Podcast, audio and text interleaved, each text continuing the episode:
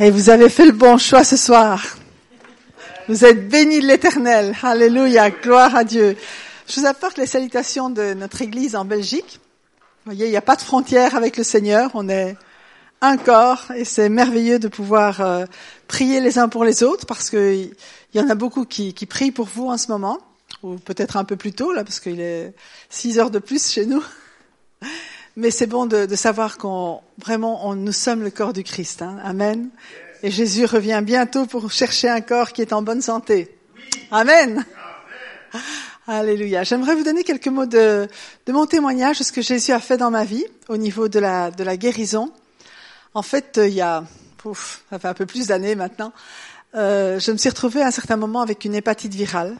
Donc j'étais toute jaune, un peu comme une chinoise. Euh, je n'avais plus aucune force pour faire quoi que ce soit. Et j'étais juste couchée toute la journée.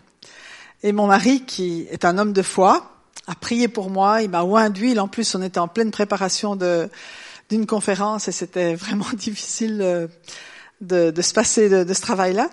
Mais euh, il a eu beau prier pour moi, il n'y a rien qui s'est passé extérieurement. Mais intérieurement, il y a une soif dans mon cœur qui est venue euh, d'avoir davantage de foi, parce que je me suis rendu compte, je savais que Dieu guérissait. La guérison, pour moi, Dieu guérit aujourd'hui, ça posait pas de problème. Juste que quand c'est pour soi, c'est parfois un peu plus difficile de recevoir la guérison pour soi-même. Quand on a l'habitude de prier pour les autres, recevoir pour soi, on se dit waouh, je savais pas que c'était si difficile que ça. Et là, j'ai réalisé que la foi que j'avais, bien, elle n'était pas suffisante pour saisir la guérison que Dieu me donnait. Et j'ai commencé, vous savez quoi, à lire et à méditer la parole de Dieu chaque jour. Chaque fois que je pouvais m'asseoir dans mon lit, la seule chose que je faisais, c'était de prendre tous les passages de la Bible qui parlaient de guérison et de commencer à les lire et à les méditer. Parce que la foi vient de ce qu'on entend et ce qu'on entend vient de la parole de Dieu. Donc j'ai cherché Dieu pour recevoir cette foi-là. Et au bout d'une, d'abord j'ai découvert beaucoup de choses. Beaucoup de choses que je croyais savoir mais que je ne savais pas. D'abord, c'est que personne n'est allé à Jésus ou personne n'a été amené à Jésus pour recevoir une guérison et est retourné malade. Clairement, Jésus a guéri tous les malades qui sont venus à lui. Et même lorsque euh, ce lépreux est venu à lui en disant Seigneur, si tu veux, tu peux me rendre pur, Jésus n'a pas consulté son père en disant euh, Papa, celui-là, je le guéris ou pas?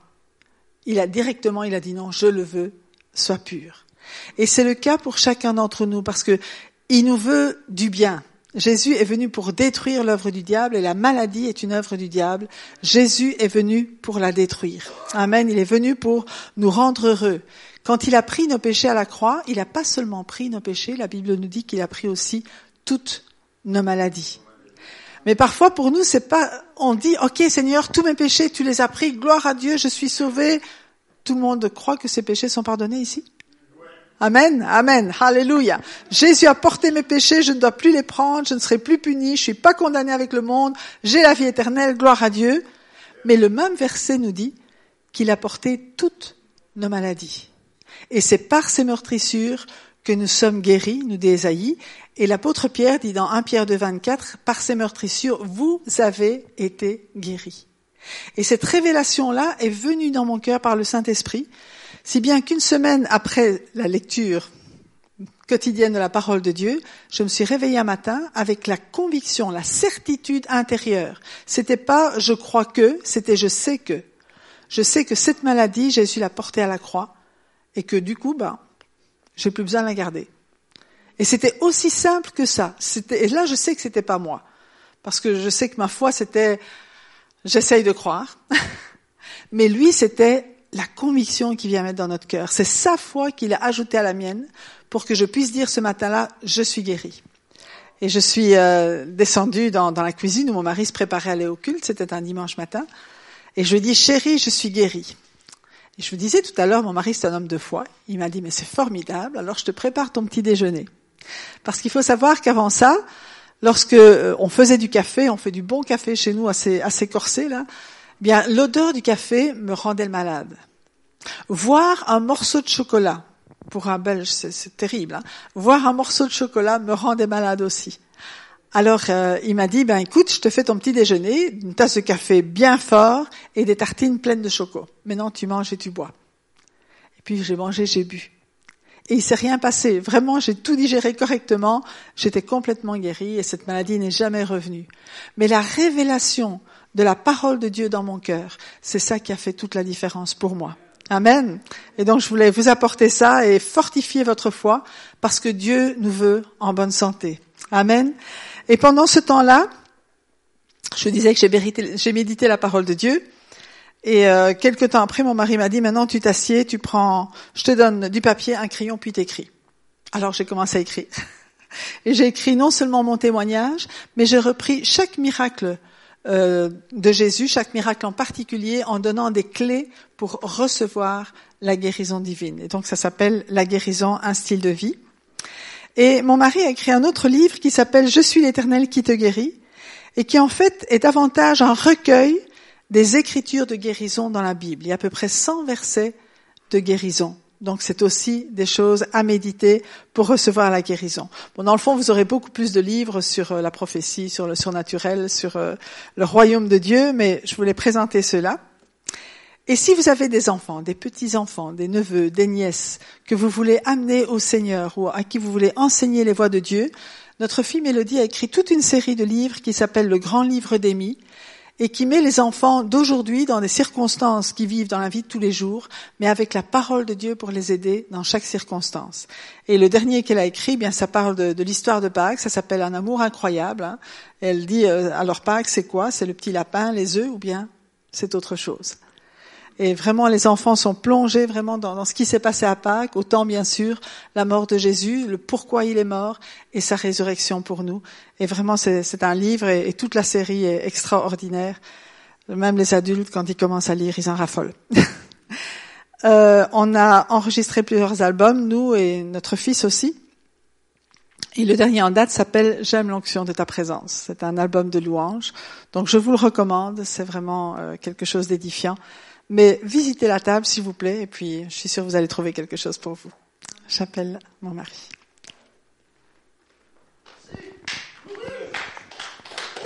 Alléluia. Ça fonctionne. Est-ce que ça fonctionne? Je pense. Oui, vous m'entendez? Ok. On est content d'être là. Et vous avez bravé le soleil, vous êtes venu. Il y en a qui ont bravé la neige, mais vous avez bravé le soleil. C'est merveilleux. Quand on aime Dieu, on aime se trouver quelque part, n'est-ce pas? Alors moi, je suis en train de perdre ma voix, mais elle va revenir euh, euh, une question de jour, là. Deux minutes, oui. Alors j'ai un peu difficile de chanter, mais c'est bon. J'ai beaucoup aimé ces chants que vous avez chantés aujourd'hui. Waouh ça, il y a une présence de Dieu extraordinaire. J'aime ça. C'est vrai que lorsqu'on on considère les paroles qu'on chante, on, voit toute la présence de Dieu qui est là. Hein. C'est vrai qu'il nous aime d'un amour éternel.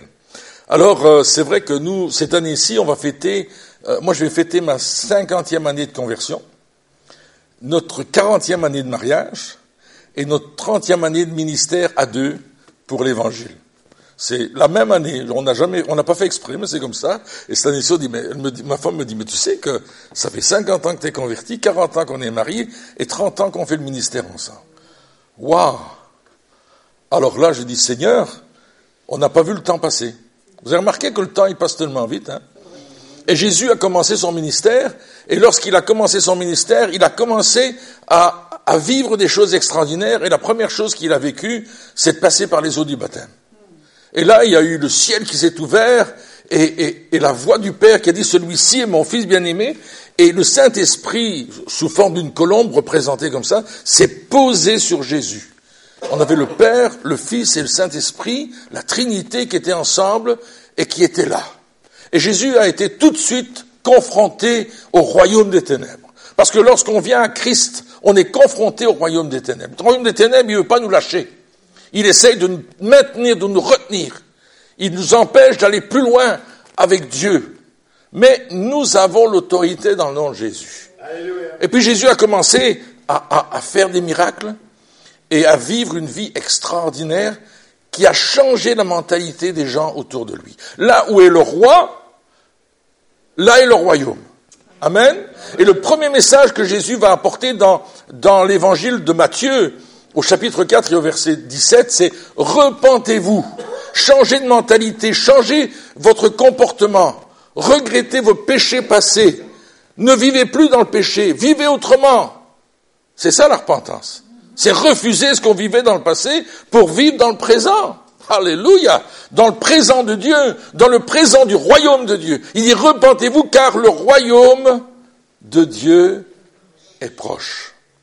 Et on pourrait le traduire, on pourrait le, traduire d'une autre façon, car le royaume de Dieu s'est approché. Mieux encore, car le royaume de Dieu est là. Et là où est le roi, là est le royaume. Amen. Chez nous en Belgique, on a une royauté. Vous aussi quelque part, euh, dans votre passé là, il y avait une royauté là. Mais nous, pour notre pays, le pays de la Belgique, il appartient au roi. Toute la Belgique appartient au roi. Et là où le roi se déplace avec son avion royal, par exemple, c'est le royaume. Partout où il est, c'est le royaume. Mais vous imaginez, Jésus, il vit en nous. Et là où il vit, le royaume est là. Nous représentons le royaume de Dieu, nous sommes devenus des ambassadeurs pour Christ. Nous portons avec nous le royaume. Jésus, partout où il est allé, a eu une influence extraordinaire. Il a changé la donne. Ça se dit chez vous, ça Il a changé la donne. Il a changé la mentalité des gens. Il a changé la façon dont les gens réfléchissaient. Et là, il est avec ses disciples, et je vais prendre ce texte dans Luc au chapitre 18 et au verset 31. Jésus prend ses douze disciples auprès de lui et leur dit, Voici, nous montons à Jérusalem, et tout ce qui a été écrit par les prophètes au sujet du Fils de l'homme s'accomplira. Car il sera livré aux païens on se moquera de lui, on l'outragera, on crachera sur lui, et après l'avoir battu de verge, on le fera mourir, et le troisième jour il ressuscitera. Mais il ne comprit rien à cela. C'était pour eux un langage caché, des paroles dont ils ne saisissaient pas le sens. Jésus est en train d'annoncer sa mort et sa résurrection, mais les disciples n'ont pas compris. Ils n'ont pas compris que Jésus est en train de monter vers Jérusalem et que là il va être crucifié. Bien sûr, il va faire cette fameuse entrée à Jérusalem où tout le monde va prendre des branches et dire Oh, bienvenue, Hosanna, Hosanna. Ça veut dire Dieu sauve, n'est-ce pas? Il dit Oh, sauve-nous, sauve-nous. Parce qu'il croyait que c'était un chef militaire qui allait, qui allait changer les choses d'une façon humaine. Mais il allait changer les choses d'une autre façon. Et les disciples se posent des questions. Et alors qu'ils approchent de Jérusalem, alors qu'ils approchent de Jéricho plutôt, excusez-moi, il y a un mendiant au bon du chemin.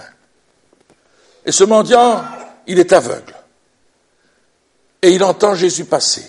Et crie, Fils de David, aie pitié de moi Et Jésus va guérir cet homme. Il va lui ouvrir les yeux. Il va le changer de position. Voyez-vous, on est un peu parfois comme ce mendiant au bord du chemin. On connaît beaucoup de choses. On a peut-être même une foi, une religion ou quelque chose comme ça mais on n'a pas les yeux spirituellement ouverts. Jésus va parler avec un homme qui s'appelle Nicodème et il va lui dire qu'il faut naître de nouveau pour voir le royaume de Dieu. Extraordinaire. Nous, on essaye de voir les choses spirituelles, on essaye de, trouver des méthodes, des, des, fonctions, des choses à faire, puis Dieu nous dit, il faut naître de nouveau, si tu veux voir. Il faut naître d'en haut si tu veux entrer dans le royaume. Il ne suffit pas de le voir, à un certain moment, il faut rentrer dans le royaume de Dieu. Il faut rentrer dans la réalité spirituelle. Il faut rentrer là où nous sommes assis avec Christ dans les lieux célestes. C'est ce que nous dit, n'est-ce pas, l'épître aux Éphésiens au chapitre 2 et au verset 6. Nous sommes assis avec Christ dans les lieux célestes. Waouh!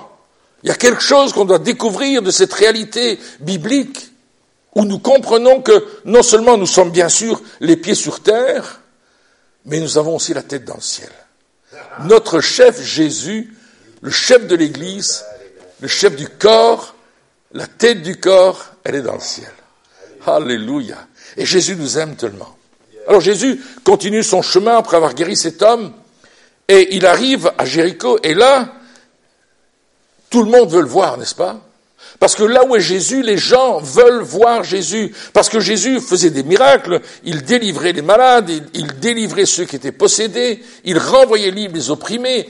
Il a appliqué le programme qu'il avait décrit lorsqu'il il en parle dans Luc au chapitre 4 et au verset 18 et 19. Il est venu pour apporter une bonne nouvelle, pour libérer ceux qui sont prisonniers, pour rendre la vie et la vue à ceux qui en ont besoin. C'est le ministère de Jésus, un ministère extraordinaire. Et Jésus va l'appliquer, ce ministère. Jésus va le mettre en pratique.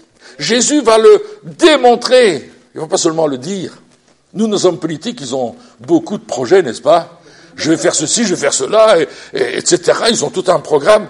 Mais quand c'est le moment de le mettre en pratique après les élections, hum, hum, il y a de l'opposition. Et ils ont oublié la moitié de leurs promesses. Jésus n'a rien oublié. Toutes les promesses faites à son sujet dans l'Ancien Testament, dans l'Ancienne Alliance, sont en train de se réaliser lorsque Jésus est sur la terre.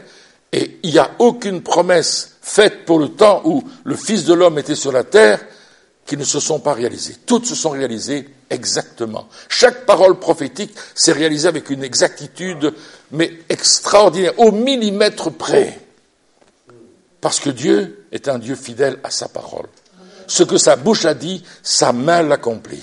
Amen. Et là, Jésus rentre dans, euh, on est au chapitre 19 de l'évangile de Luc, et Jésus est entré dans, la, dans Jéricho, traversa la ville, et voici un homme riche appelé Zachée, chef des publicains, cherchait à voir qui était Jésus. Mais il ne pouvait y parvenir à cause de la foule, car il était de petite taille. Il courut en avant et monta sur un sycomore pour le voir parce qu'il devait passer par là. Alors, Jésus arrive à Jéricho et puis il y a cet homme, Zachée. Et Zachée, c'est un contrôleur d'impôts, c'est un voleur, c'est un gars qui il prend non seulement pour l'occupant, les, soldats romains qui sont là, qui occupent le pays, mais en plus, il en met dans sa poche. Et il fait ça d'une façon euh, ouverte, tout le monde le sait.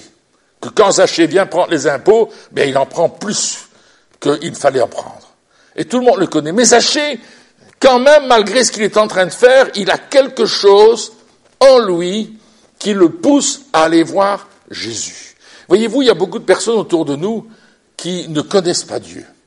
Ils vivent comme si Dieu n'existait pas. Ils vivent dans le désordre. Ils font n'importe quoi. Mais ils ont besoin de voir Dieu. Ils cherchent à voir Dieu. Ils cherchent à le rencontrer. Ils ne savent pas qu'ils le cherchent, mais ils voudraient. Ils sont curieux. Il y a un homme qui est venu dans une de nos conférences. Et il s'appelle Paul. Et Paul, euh, bah, il n'avait pas l'envie de venir. Mais sa compagne, elle allait venir à la conférence. C'est une conférence de guérison que nous, tous les ans, à Mons, en Belgique, on a une grosse conférence. Et puis, euh, sa compagne lui dit, écoute, est-ce que tu viens avec nous? Il dit, non, non, qui dit, moi, je veux pas aller, je vais dans le jardin, je vais dans la pelouse. Non, non, non, j'ai pas l'envie. Et tout d'un coup, alors qu'il n'avait pas l'envie, tout d'un coup, il se dit, je vais quand même lui faire plaisir, je vais y aller. Mais il n'a rien à faire avec Dieu. Et puis il accompagne son épouse à, la rencontre. On a plusieurs orateurs venus de différents pays, des Canadiens, des Américains, des Français, et, la conférence commence, et c'est le vendredi soir, et lui est assis dans la salle là, et tout d'un coup il entend le message de l'Évangile. Il est venu par curiosité, il est venu pour faire plaisir. Il est venu parce que, ben, tout compte fait, euh, allons-y. Et là, la parole de Dieu le frappe et donne sa vie à Jésus. À l'appel que l'orateur qui était là ce soir-là fait, cet homme se lève et donne sa vie à Christ. Ça, c'est le vendredi soir. Le samedi, il ne sait pas venir. Il a des choses à faire, il doit faire, il doit magasiner, il doit aller à gauche, à droite. Et pour finir, quand c'est l'heure de la réunion, ben, c'est trop tard. Et ils habitent pas tout près non plus, ils habitent facilement à, trois quarts d'heure de route, donc ils se disent, ben, on va pas y aller. Mais le dimanche, ils viennent à la réunion. Et il y a réunion toute la journée. Ça commence à 10 heures du matin et ça finit à 10 heures du soir. Il y a réunion toute la journée. La salle est pleine, la salle est remplie. Et on a un orateur qui vient des États-Unis. Et c'est un Français qui habite aux États-Unis. Il commence à prêcher et à un certain moment, il dit, il y a quelqu'un ici qui, a perdu l'usage d'un œil et Dieu le guérit. Et notre ami Paul, il a fait un AVC et il a perdu un œil, il a perdu le côté gauche de son corps, qui fonctionne encore, mais très mal. C'est pas lever la main, il a difficile de marcher, et, euh, et au moment où la parole de Dieu le frappe, il est instantanément guéri. Et l'orateur dit, qui, est cette personne? Et notre ami se lève, il dit, c'est moi. Il se lève au milieu de tout le monde. Il y a 350 personnes, il se lève au milieu de tout le monde. C'est moi! Et il court devant. Il dit, je, je vois, je peux voir, je peux faire bouger mon bras, ma jambe fonctionne. C'est moi! Alors là, les gens se lèvent, ils applaudissent. Mais lui, il dit, mais c'est extraordinaire. Je suis venu d'une façon curieuse. Je suis venu là parce que je voulais voir ce qui se passait. Et c'est moi qui suis le premier touché. Il y a une autre dame qui était dans le fond, qui avait aussi une paralysie faciale avec son, son côté gauche également, qui est également guérie au même moment par la même parole. Et elle vient rendre témoignage. Extraordinaire. Alors aujourd'hui, Paul, qui habite loin chez nous, ben, il est là tous les dimanches, quand il peut, parce qu'il travaille beaucoup, malheureusement, mais il est là à toutes les réunions. Il, il, suit tout, et quand il ne peut pas le suivre en direct, il suit par Internet. Il, est là, il est partout, il, veut connaître, il lit la Bible. Ils ont mis la télévision de côté, ils ont fermé la TV, ils n'ont plus jamais allumé, ils écoutent même pas la radio, ils lisent leur Bible, ils étudient leur Bible, lui et sa compagne, et bientôt ils vont se marier parce qu'il y a quelques difficultés. Lui, il vient d'un autre pays, il vient de la Hollande, et pour pouvoir avoir les, les droits, c'est un peu compliqué. Mais euh, c'est l'Europe, hein, c'est très compliqué l'Europe, je vous dis pas. Alors ils se posent des questions, mais ils veulent se mettre en ordre. Ils veulent mettre leur vie en ordre. Vous savez pourquoi? Parce qu'il était venu en curieux et Jésus l'a touché. Exactement comme Zachée, qui lui voulait voir Jésus, savoir qui il était, mais sans plus. Alors il va grimper dans un sycomore, parce qu'il est petit. Et vous savez, Zachée, non seulement il est petit, mais il n'est pas aimé. Les gens ne l'aiment pas beaucoup. Quand vous voulez vraiment voir Jésus, il y a de l'opposition. Zachée voulait absolument le voir, et les gens disaient non, non, pas Zachée. Zachée, d'habitude, c'est toi qui nous prends notre argent. Ici, tu nous laisses tranquille. Nous, on veut voir Jésus, on veut nous le toucher. Toi, tu n'as rien à faire avec ça, tu n'es pas un homme gentil, on veut pas te voir. Et Zachée monte dans son sycomore. Vous savez qu'on a tous besoin d'un sycomore. On a besoin d'un sycomore. On a besoin de notre sycomore. Peut-être ton sycomore, c'est, c'est, la difficulté que tu as dans ta vie. Peut-être ton sycomore, c'est, c'est le défi qui est devant toi. Peut-être ton sycomore, c'est peut-être ton futur qui te semble obscur. Peut-être ton sycomore, c'est quelque chose que tu as besoin pour te mettre plus haut. Trop souvent, on terre à terre, mais Dieu dit, monte dans ton sycomore. Oh, oh, j'ai perdu mon micro. Zachée n'a pas perdu le sien monte dans ton sycomore et tu montes dans ton sycomore parce que Jésus, il te regarde. Alors, ne dis pas ma, difficulté est trop grande. Dis simplement, je vais monter sur ma difficulté et je vais croire Jésus. Sachez avait ce problème d'orgueil, de domination, de vol, mais il s'est pas occupé de ça. Il s'est dit, je veux voir Jésus. Et là, la Bible nous dit que lorsque Jésus fut arrivé à cet endroit, il se leva, il leva les yeux et lui dit, Zachée, à toi de descendre, car il faut que je demeure aujourd'hui dans ta maison. Zachée se hâta de descendre et le reçut avec joie. Voyez-vous, il ne faut pas rester sur notre problème. Il ne faut pas rester sur notre problème en disant, ouais, mais c'est bien tout ça, mais euh, qu'est-ce que je, je, fais quoi là? Jésus nous dit, descends. C'est un, un commandement que Dieu nous donne, une instruction que nous recevons, où Jésus dit, mais descends d'où tu es perché là. Arrête d'être en hauteur. Descends. Parce que je veux aller plus loin, je veux rentrer dans ta maison et je veux demeurer dans ta maison. Wow. Et là, dans Apocalypse 3.20, vous connaissez le passage où Dieu dit, je frappe à la porte. Si quelqu'un m'entend, entend ma voix et m'ouvre la porte, j'entrerai chez lui et je souperai avec lui. Moi, ce que j'aime dans ce passage, c'est que Jésus amène le souper. Pour souper avec toi, il faut qu'il amène le souper. Et c'est le meilleur mets. C'est le mets de Dieu. Et il dit, il faut que je demeure chez toi. Et qu'est-ce qu'il va faire? Il va descendre son arbre, bien sûr. Il va dire, Seigneur, c'est toi que je veux rencontrer. C'est toi. C'est toi seul, parce que tu m'aimes. Est-ce que c'est pas extraordinaire? Il y a un homme qui est venu me voir dernièrement, frappe à la porte de l'église un, matin dans la semaine, et nous on est là, on a notre bureau là, donc on, y est le matin, et puis il dit, Monsieur le pasteur, euh, euh, vous ne me connaissez pas, mais ma fille vient chez vous. il m'explique sa fille. Il dit, m'a offert une Bible, j'ai beau la lire, je ne comprends rien. J'aimerais vous m'expliquer. Il voulait un cours biblique personnalisé. Alors on s'est assis autour d'une table, on a pris le café, parce qu'en Belgique on prend le café à tout moment de la journée, quand on a un invité, quand on a un visiteur, est-ce que tu veux du café? Et on fait du café très fort.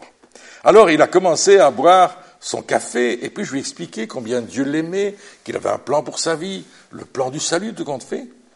Et puis je lui ai dit, est-ce que vous aimeriez rencontrer Jésus? L'homme m'a dit, c'est ça que je veux. Je suis venu pour ça. C'est ce que vous m'avez dit là, je le veux. Il dit, je le sens en moi, il y a quelque chose qui bouge en moi quand vous me parlez. C'est ça que je veux. Il avait 72 ans. Il s'appelait Léon. Et je dis, Léon, ok, on va prier ensemble. Et puis on prie ensemble. Léon invite Jésus dans sa vie.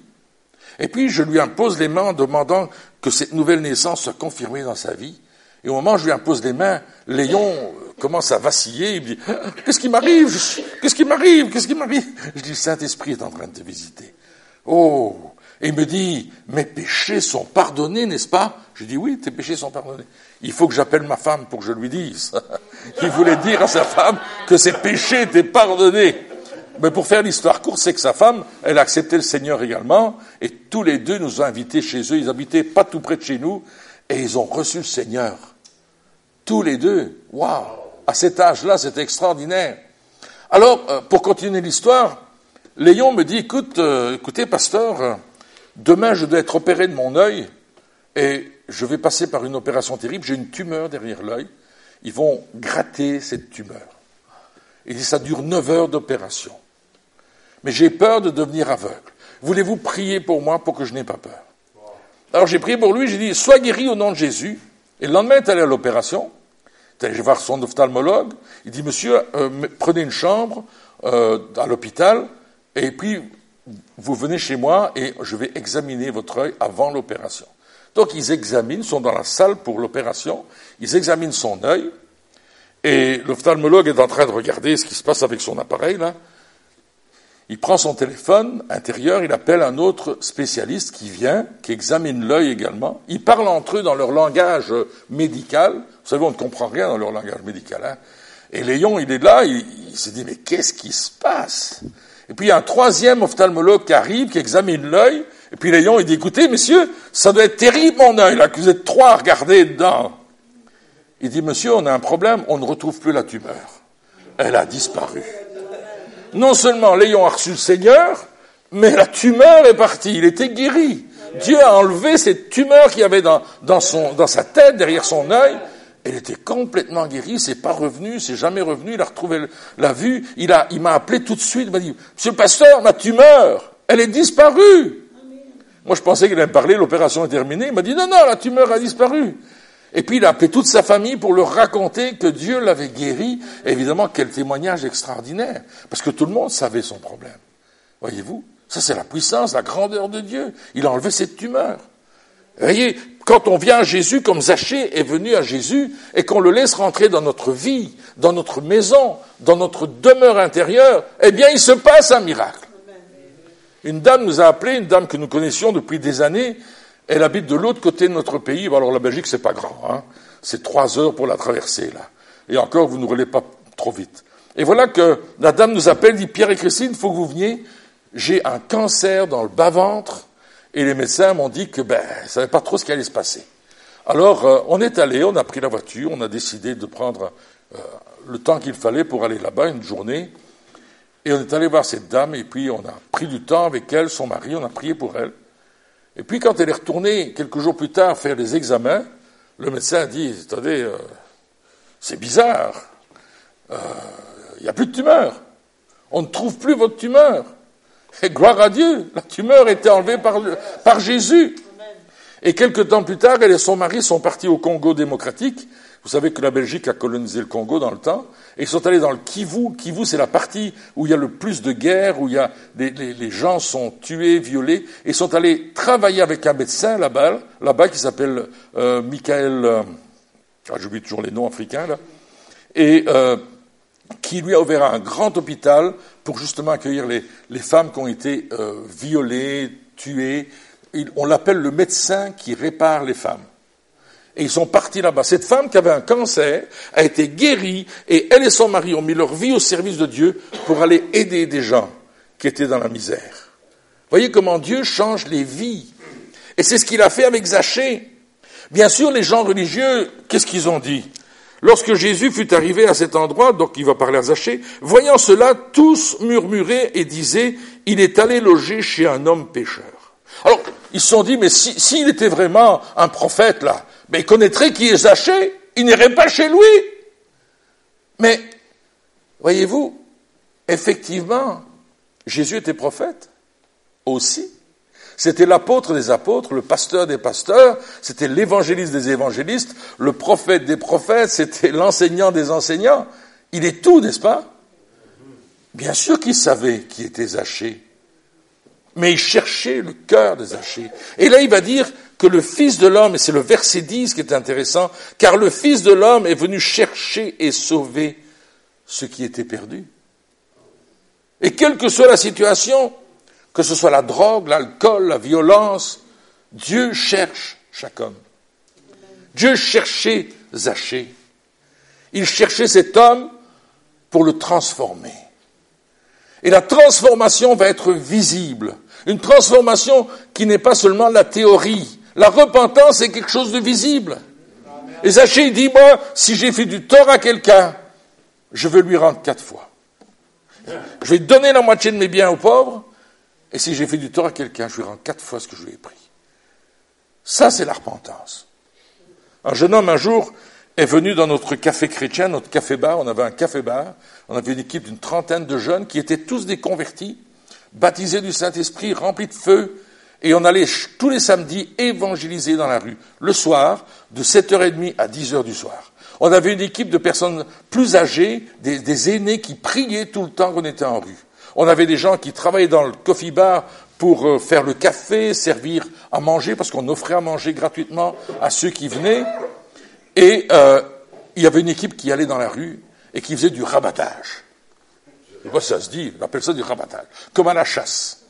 Il y a les chasseurs ici, on rabat le gibier par là. Je suis pas chasseur, mais mon père était chasseur, et il me faisait rabattre. J'allais rabattre, c'est toujours dangereux d'être rabatteur. Si on te prend pour une biche, là.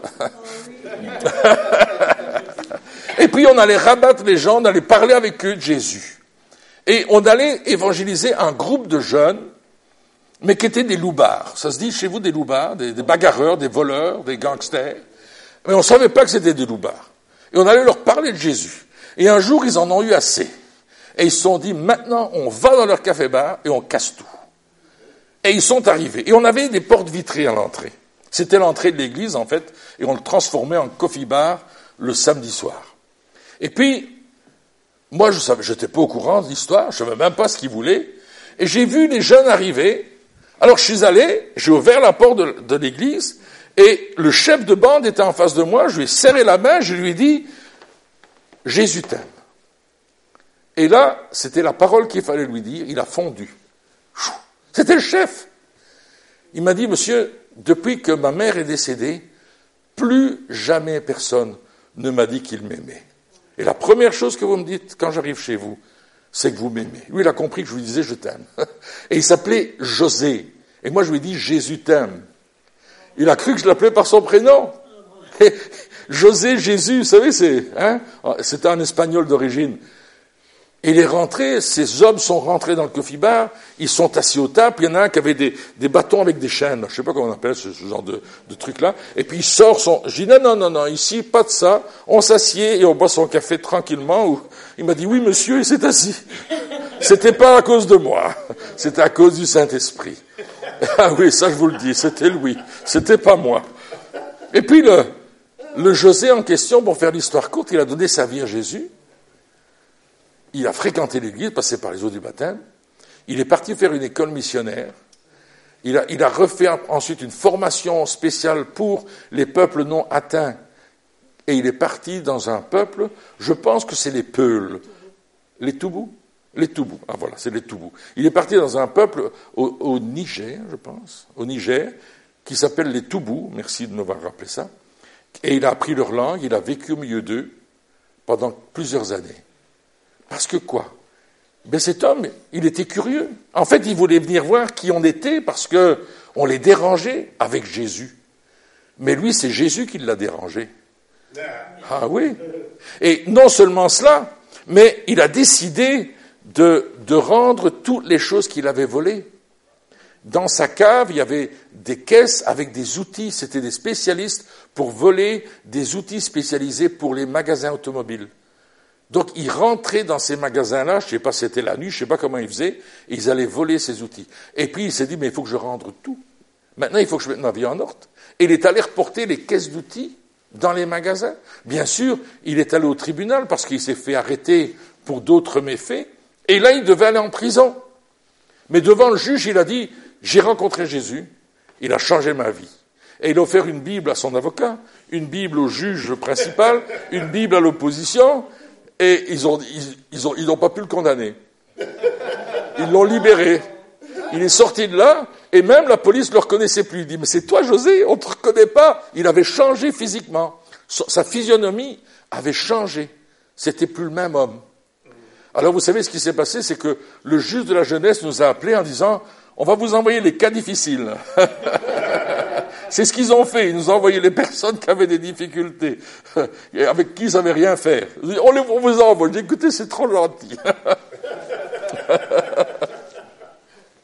C'est ce qui s'est passé dans la vie de Zachée. Zachée avait vraiment besoin d'une transformation de vie. Les gens autour de nous ont besoin d'être transformés dans leur vie. Ils ont besoin de faire une rencontre avec Christ qui transforme totalement leur vie, qui les change, qui, fait, font qu'ils deviennent des nouvelles créatures. Et c'est ça que Dieu veut faire. Il y a tellement de gens autour de nous qui sont comme Zachée, ils sont curieux, mais ils n'osent pas faire le pas de venir dans une église. Alors vous allez les rencontrer là où ils sont, sur leur sycomore. Demandez à Dieu de vous donner des gens qui sont montés dans un sycomore et qui veulent voir Jésus. On était l'autre jour euh, en train de rentrer en Europe et lorsqu'on monte dans l'avion, ben, on est bloqué juste à la porte d'entrée parce que ben, il y a une file et puis les gens ils mettent leurs valises et, et je parle avec l'hôtesse de l'air et je lui dis oui je suis avec mon épouse et là on avait 39 ans de mariage. J'ai dit on est mariés depuis 39 ans elle me dit oh félicitations je dis oui mais nous avons un secret elle me dit c'est quoi votre secret? et je je vous le dirai pendant le vol oh j'avais allumé son intérêt l'avion décolle nous voilà dans les airs euh, peut-être il y a deux heures qui sont passées, peut-être plus, je ne sais pas. Et je me lève pour, pour quelque chose, je ne sais plus ce qui se passait. Et voilà l'hôtesse de l'air qui est à côté de moi. Elle me dit, c'est quoi votre secret, monsieur? Oh, elle avait de la suite dans les idées, la madame. Hein et je lui dis, ma femme et moi, nous avons un mariage à trois. Je vois ses yeux qui... Le point d'interrogation sur son front. Euh, vous avez un fils Je dis non. Alors elle se posait vraiment des questions. J'ai dit non, Dieu est le centre de notre mariage. Et là, j'ai commencé à lui parler de l'amour de Dieu. Et l'hôtesse de l'air est restée plantée au milieu du couloir à m'écouter et à écouter le message de l'Évangile. C'était extraordinaire. Moi, j'étais tellement heureux de lui partager ça. Et puis, bien sûr, elle a dû continuer son service. J'ai plus jamais vu l'hôtesse de l'air jusqu'à l'atterrissage mais je pense qu'elle avait été percutée par l'amour de Dieu. Je lui dis combien Jésus-Christ était le centre de notre mariage, de notre couple, et combien Dieu nous aimait tellement qu'il avait construit en nous quelque chose. Elle était waouh Il y a des gens comme ça qui sont des hachés. Une autre fois, dans un autre vol, euh, il y avait une dame à côté de moi, c'était une, militaire américaine, et elle rentrait euh, en Belgique parce qu'on a une base juste à côté de chez nous, une base de l'OTAN. Et euh, elle est en train de lire un e-book. Alors moi, je, pose des questions. Qu'est-ce que vous lisez? C'est quoi votre e-book? Et on commence à parler et tout. Et à un certain moment, elle doit sortir pour aller aux toilettes. Et moi, je suis assis sur le bord, et les toilettes sont peut-être comme d'ici à là. Et euh, je me retire pour qu'elle puisse passer. Christine est assise derrière avec Mélodie, et ils sont en train, eux aussi, de parler à quelqu'un de l'Évangile. Et puis cette femme s'en va, et à un certain moment, le monsieur qui est assis là, juste là, près de la porte de, vous savez, où on sort pour, en cas d'accident, là, il dit, monsieur, votre femme, elle est par terre. La femme, là, américaine, il croyait que c'était ma femme, elle était couchée par terre, elle était habillée en vêtements de, combat, là, vous savez, les smokes, là. Je dis, ça y est, elle fait du ramping dans l'avion. Hein. Alors je me suis vite levé, je me suis agenouillé près d'elle, mais quand je me suis approché près d'elle, ses yeux se sont dilatés. Et j'ai dit HLM, habitation à locataires multiples. Elle avait payé un billet, mais il y avait plusieurs habitants dans la dans la personne. Alors j'ai commencé à prier pour elle, je lui ai posé les mains au nom de Jésus, c'était très vite, et j'ai chassé ses puissances. Deux minutes après, l'hôtesse de l'air fait un appel, y a-t-il un médecin dans l'avion? Le médecin à lui dit, monsieur, allez vous asseoir, vous n'avez rien à faire là, je vais m'asseoir, je ne discute pas. Ils examinent la dame, elle n'a plus rien. Il dit, vous n'avez rien, allez vous asseoir. Et la dame vient s'asseoir près de moi, elle me dit, monsieur, merci beaucoup pour ce que vous avez fait. Elle a reçu une délivrance à 33 000 pieds d'altitude, dans un tout petit avion. Vous imaginez comment Dieu fait les choses? Cette femme avait été interpellée par la présence de Dieu qui était en nous. Elle avait été touchée par la présence de Jésus. Et là, les démons ne pouvaient pas tenir. Elle devait aller, soi-disant, aux toilettes, mais en fait, elle n'est pas allée aux toilettes. Elle, est sortie parce qu'il y avait, y avait cette puissance qui était en elle, qui voulait sortir de là. Et là, elle était délivrée dans le nom de Jésus. Waouh, je m'attendais pas à faire ça dans ce vol-là. Mais Jésus était là. Il y a des hachés autour de nous. Il y a des hachés qui attendent la révélation du Fils de Dieu. Il y a des hachés qui attendent que vous leur, puissiez leur dire, mais mes amis, on a quelque chose d'extraordinaire. La, la, valeur la plus grande au monde, c'est Jésus-Christ. C'est l'œuvre qu'il a accomplie à la croix. Venez dans notre église, nous allons prier pour vous, nous allons vous délivrer, nous allons vous amener dans une autre dimension. Et croyez-moi, il y a peu de personnes qui disent non. Quelqu'un m'a dit, euh, ben, tu sais, quand tu demandes pour prier pour quelqu'un, il te dit non. Non, les gens ne disent pas non. Très peu. Sur 99 personnes, il y a peut-être une ou deux qui disent non, non, je veux pas. Je me souviendrai toujours cette femme. On est dans un restaurant et puis euh, euh, Dieu me dit il y a quelqu'un ici dans les serveuses qui a un problème au pied. C'est dans mon cœur, mais je connais personne dans ce restaurant. Et puis la dame s'approche près de nous, je dis, est-ce que vous avez un problème au pied? Et la dame me regarde et me dit non, moi non, mais ma copine, oui. J'aimerais prier pour elle. Mais bien sûr, monsieur. Il est allé chercher sa, copine, l'autre servante, qui est venue, l'autre serveuse qui est venue, et elle dit oui, j'ai mal aux pieds. On m'a dit vous priez pour les malades. J'ai expliqué que Jésus avait versé son sang pour elle, qu'il était mort à la croix pour elle. Et la dame écoutait cela, elle dit oui, je veux la prière. J'ai prié pour elle. Puis l'autre dame est arrivée, elle dit mais moi j'ai un problème dans la nuque. Priez, priez pour moi, priez pour elle. Il s'est passé quelque chose dans ce restaurant. Parce que la gloire de Dieu était là. Alors nous, on était en, visite, comme on fait toujours, on voyage beaucoup. Mais j'ai dit à la personne qui est avec nous, il faut que vous veniez voir maintenant ces personnes pour les amener dans votre église. Et on a dit, on a une réunion ce soir dans telle église, là-bas, au coin de la rue, vous deviez venir. Alors la dame m'a dit, écoutez, je travaille ce soir, malheureusement, dans une autre place, mais je promets que je vais venir. Voyez-vous ce qui est important? C'est que Dieu met sur votre chemin des hachés. Et il y a beaucoup de gens qui veulent toucher Jésus, mais il y en a peu qui veulent le toucher avec le fait de recevoir quelque chose. Et là, ce zaché, il avait besoin de recevoir Jésus. Et Jésus va décider de rentrer chez lui et de loger chez lui, de prendre le repas. Et Zachée va changer complètement la direction de sa vie il va devenir un disciple de Jésus. Jésus ne nous a pas dit de faire des chrétiens, il nous a dit de faire des disciples. Et un disciple, c'est quelqu'un qui est soumis à une discipline. C'est quelqu'un qui accepte de, suivre un maître. C'est quelqu'un qui accepte de suivre Jésus et d'apprendre de Jésus. Et pour cela, Dieu a créé l'Église. Je bâtirai mon Église. C'est-à-dire qu'il va la créer, il va, la fermer, la formater. C'est lui qui va la faire.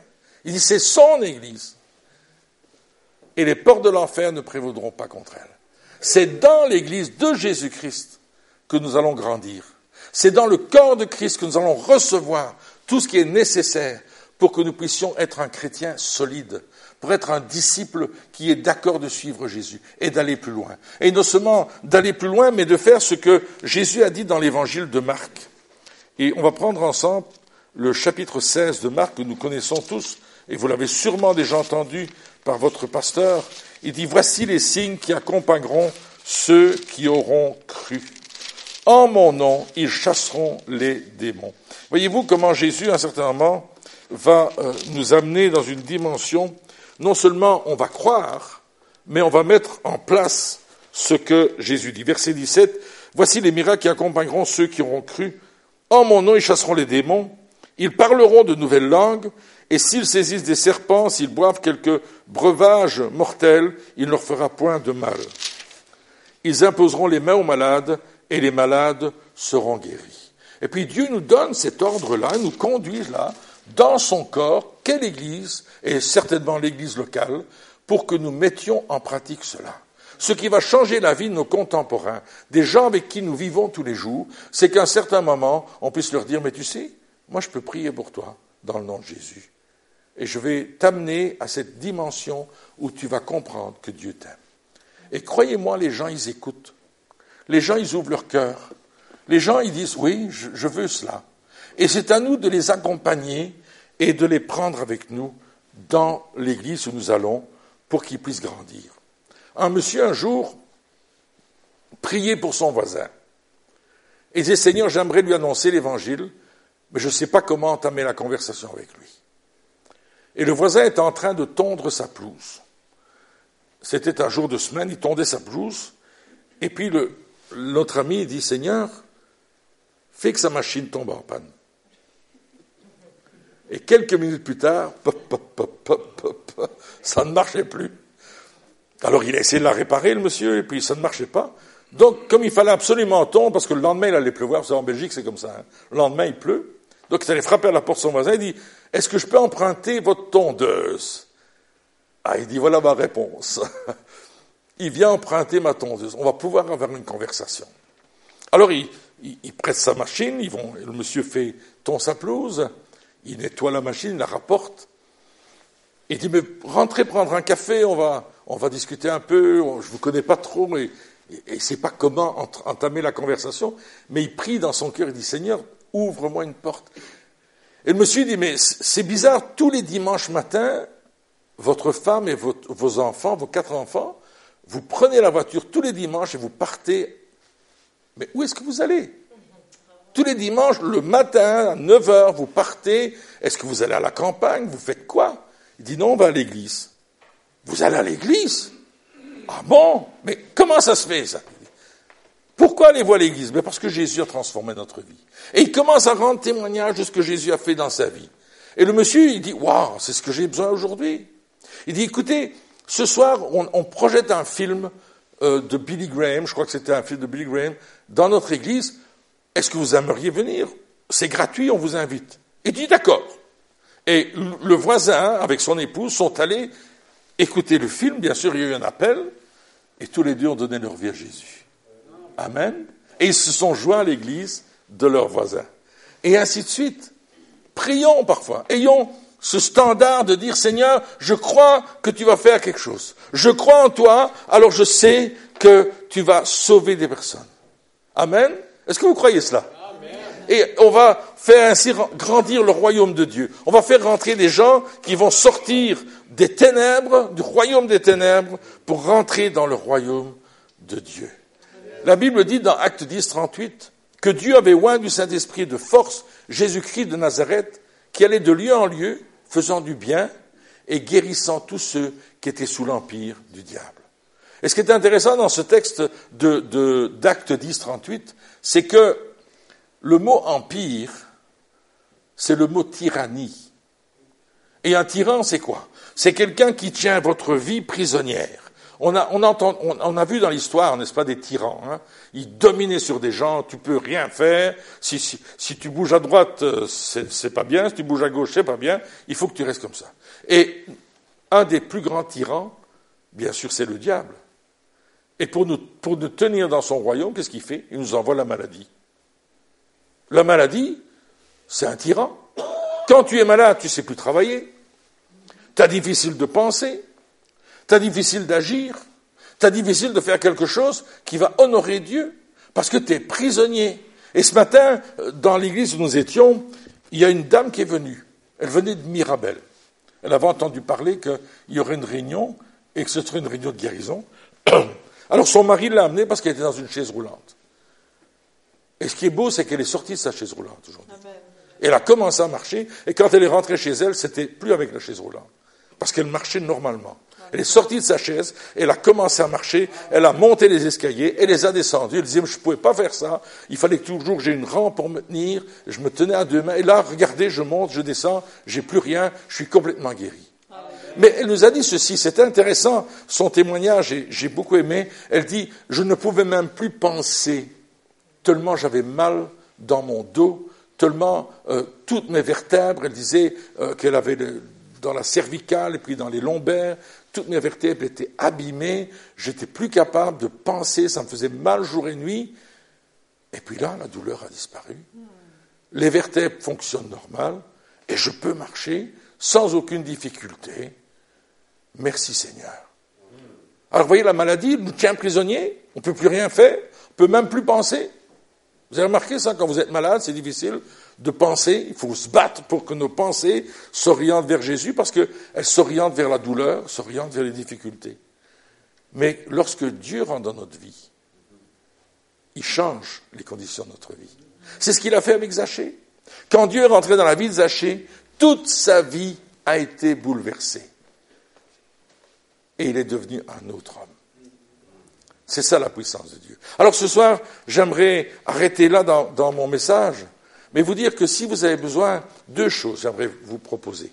La première, c'est que vous puissiez vous mettre, en marche pour chercher autour de chez vous des hachés. Faites l'opération Zaché. Je sais pas, j'invente ça comme ça sur le, sur le, sur le grill. Hein. Commencez à dire, je veux trouver un Zaché dans mon, dans mon là où je suis, dans mon quartier, là où je travaille, là où, je réside, peu importe. Envoie-moi un Zaché, quelqu'un qui veut monter sur un sycomore pour voir Jésus. Montre-moi un Zaché, que je puisse lui dire, Jésus veut entrer dans ta maison. Amen. Je, dis, je dis souvent aux églises où je vais, si chacun d'entre nous, si chaque famille amène une personne pendant l'année, on va doubler l'église. Pas difficile. Une personne. Je vous dis pas d'en amener deux ou dix. Alors si vous en amenez dix, tant mieux. Mais au moins priez pour une personne. Une nouvelle personne qui a besoin de Jésus. Ne dites pas je suis trop vieux. Ne dites pas je suis trop jeune. Ne dites pas je suis pas capable. Je suis persuadé que Dieu va mettre des hachés sur votre chemin. Pasteur, tu vas avoir du travail. J'espère que tu as une bonne équipe. Hein Mais il faut des, des hachés qui rentrent dans l'église. Voyez ce soir, on n'est pas nombreux, mais ça n'a pas d'importance. Si chacun d'entre vous, chaque famille représentée ici, amène un zaché dans l'église, waouh, ça va être extraordinaire. Ça, c'est la première chose. La deuxième chose, c'est connaissez bien le message de l'évangile. Connaissez bien quoi dire aux gens. Dites pas n'importe quoi. Dites combien Dieu les aime, combien il a un plan pour leur vie, combien il veut construire avec eux, combien il veut changer leur vie. Il y a des gens qui cherchent à changer leur vie mais ils ne savent pas comment faire. Alors tout est bon pour eux. Je parlais avec un monsieur l'autre jour, il me disait, c'était un, musulman, c'était pas plus tard que. Quand est-ce qu'on est allé à, la Lumière des Nations? Lundi? Non, vendredi. Vendredi, il, m'a dit, moi je cherchais, je cherchais une solution pour ma vie, j'ai cherché partout. Dans le bouddhisme, dans l'hindouisme, dans la sorcellerie, dans la magie, partout, partout, partout, jusqu'à ce que on me présente Jésus. Et là, je savais que je savais que j'avais besoin de lui. Et dit, ma vie était complètement bouleversée. Aujourd'hui, j'appartiens à Christ. Les gens cherchent. Les gens cherchent. Ils veulent une solution. Et nous sommes la solution. Amen. Et troisièmement, n'ayez pas peur de prier pour les gens. Demandez-leur, est-ce que je peux poser ma main sur toi? Est-ce que je peux prier pour toi? Je vais juste te bénir. Je vais te bénir de la bénédiction de Dieu. Et vous bénissez la personne dans le nom de Jésus. On, priait avec euh, un musulman, on faisait l'évangélisation à Bruxelles, et Christine avait parlé avec un musulman pendant une heure facilement. Vous savez, les musulmans ne parlent pas avec les femmes. Ça ne se fait pas. Mais là, il a accepté de discuter avec Christine parce qu'elle connaît un bon bout sur l'islam. Et là, il a discuté, il a écouté, et puis elle lui a annoncé des vérités bibliques. Et à la fin, moi j'avais perdu ma voix, comme d'habitude. on avait fait un mois d'évangélisation non-stop, et on avait chanté dans les rues, sur les places publiques, et puis ma voix était partie. Mais je parlais encore un peu comme ça. Et je dis au monsieur, voulez-vous que je prie pour vous?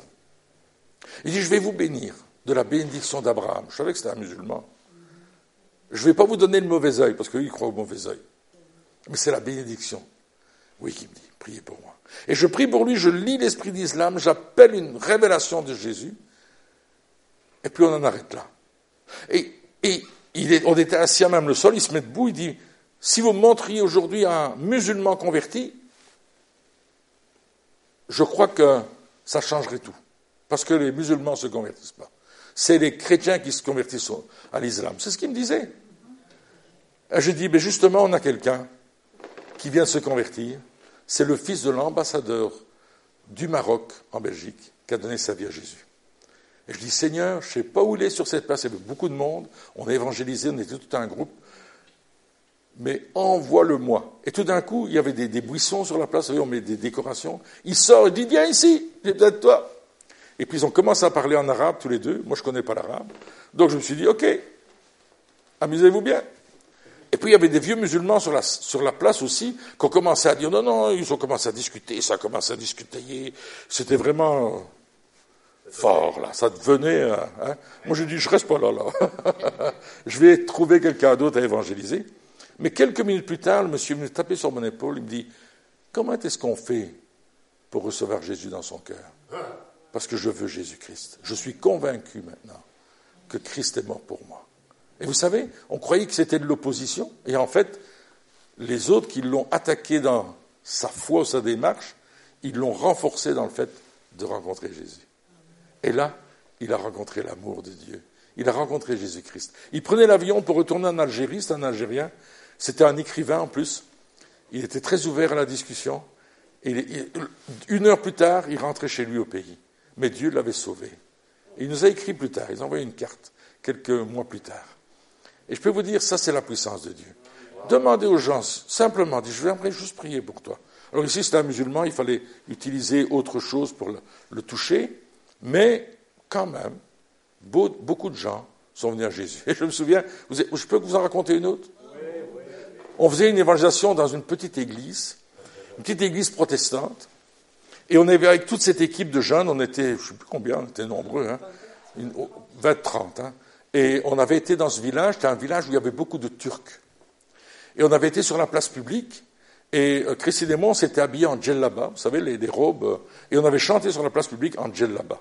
Et les gens font des trucs, vous êtes, musulmans, vous êtes arabe, vous parlez l'arabe. Ils disent non, non, non, on chante Jésus. Et bien sûr, ils écoutaient le message. Et on les a invités à venir au soir dans l'église protestante, qui était à peu près grande comme la moitié de, votre église ici. Et là, il y avait du monde, là, c'était plein.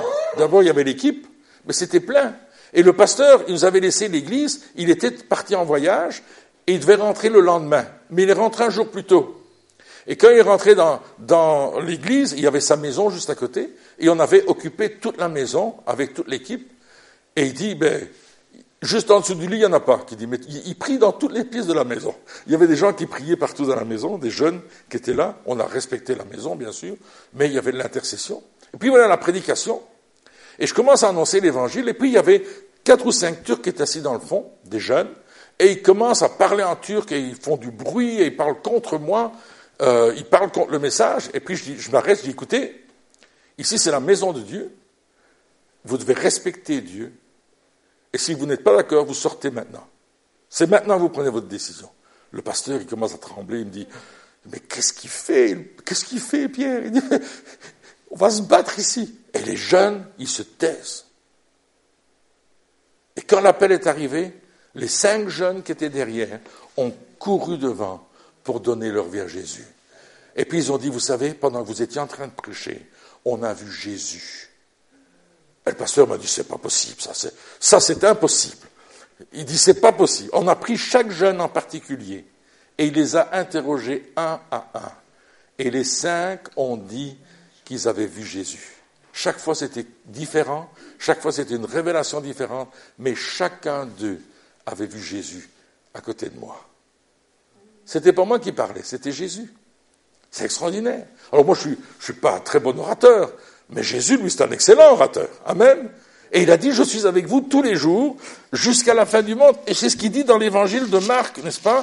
Il dit cela d'une façon tellement extraordinaire.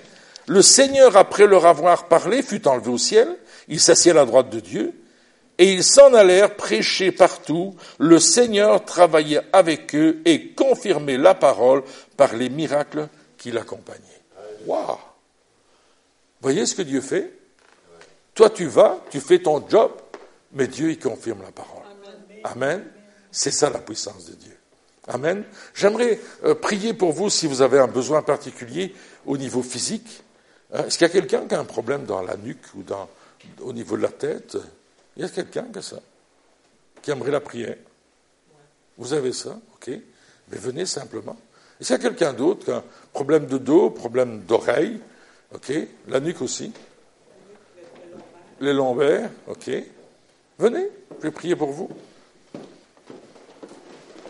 On va s'attendre à Jésus, bien sûr. Hein. C'est lui qui fait le miracle. Moi, je ne suis que celui qui impose ses mains. Jésus a dit, ils imposeront les mains aux malades et les malades seront guéris. Quel est votre prénom? Manon. Manon. Je vais prier pour vous. Seigneur, je te prie pour Manon. Tu vois, cette raideur dans la nuque, cette douleur, laisse aller votre tête doucement. Seigneur, au nom de Jésus-Christ maintenant, je veux prier que ces douleurs disparaissent, tout simplement. Merci de faire le miracle, papa.